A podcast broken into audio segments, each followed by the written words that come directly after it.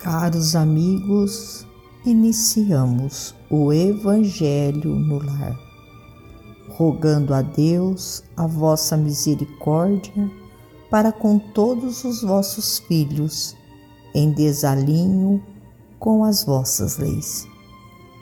Que a paz do Mestre Jesus adentre a cada lar, trazendo a cada irmão todo o auxílio e amparo para a sua caminhada neste planeta Terra.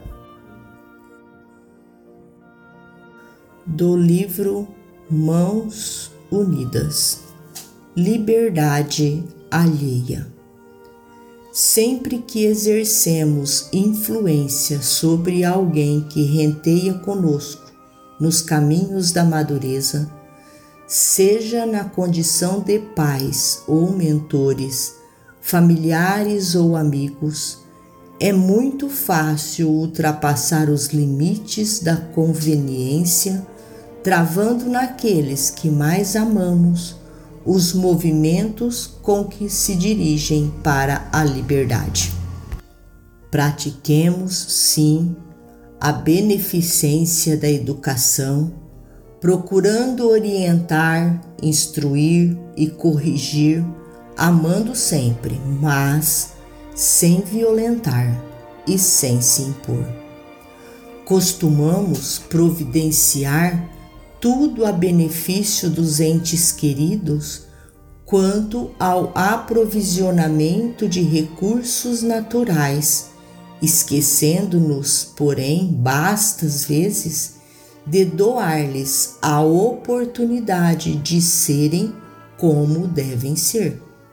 Nesse sentido, vasculhemos o próprio espírito e verificaremos quanto estimamos a faculdade de sermos nós próprios, de abraçar as crenças que se nos mostrem mais consentâneas com a capacidade de discernir de sermos respeitados nas decisões que assumimos, de buscar o tipo de felicidade que mais se nos coadune com a paz de espírito, de escolher os amigos que nos pareçam mais dignos de atenção ou de afeto.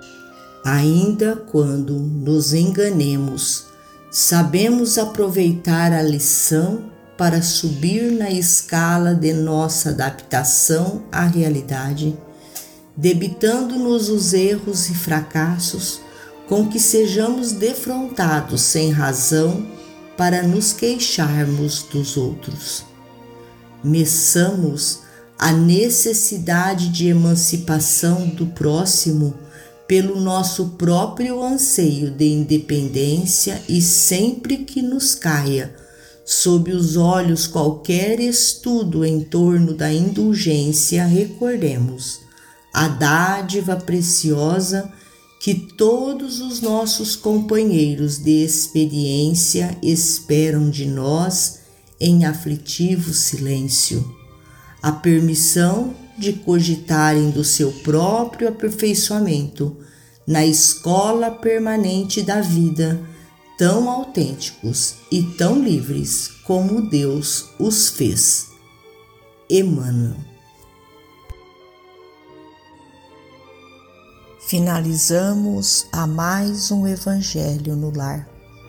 Agradecidos a Deus, nosso Pai a Jesus, médico de homens e de almas, a Maria de Nazaré, nossa mãe amorada, e aos nossos amigos trabalhadores da vitória do bem, pelo amparo e pelo auxílio. Fiquem todos com Jesus e até amanhã, se Deus assim o permitir.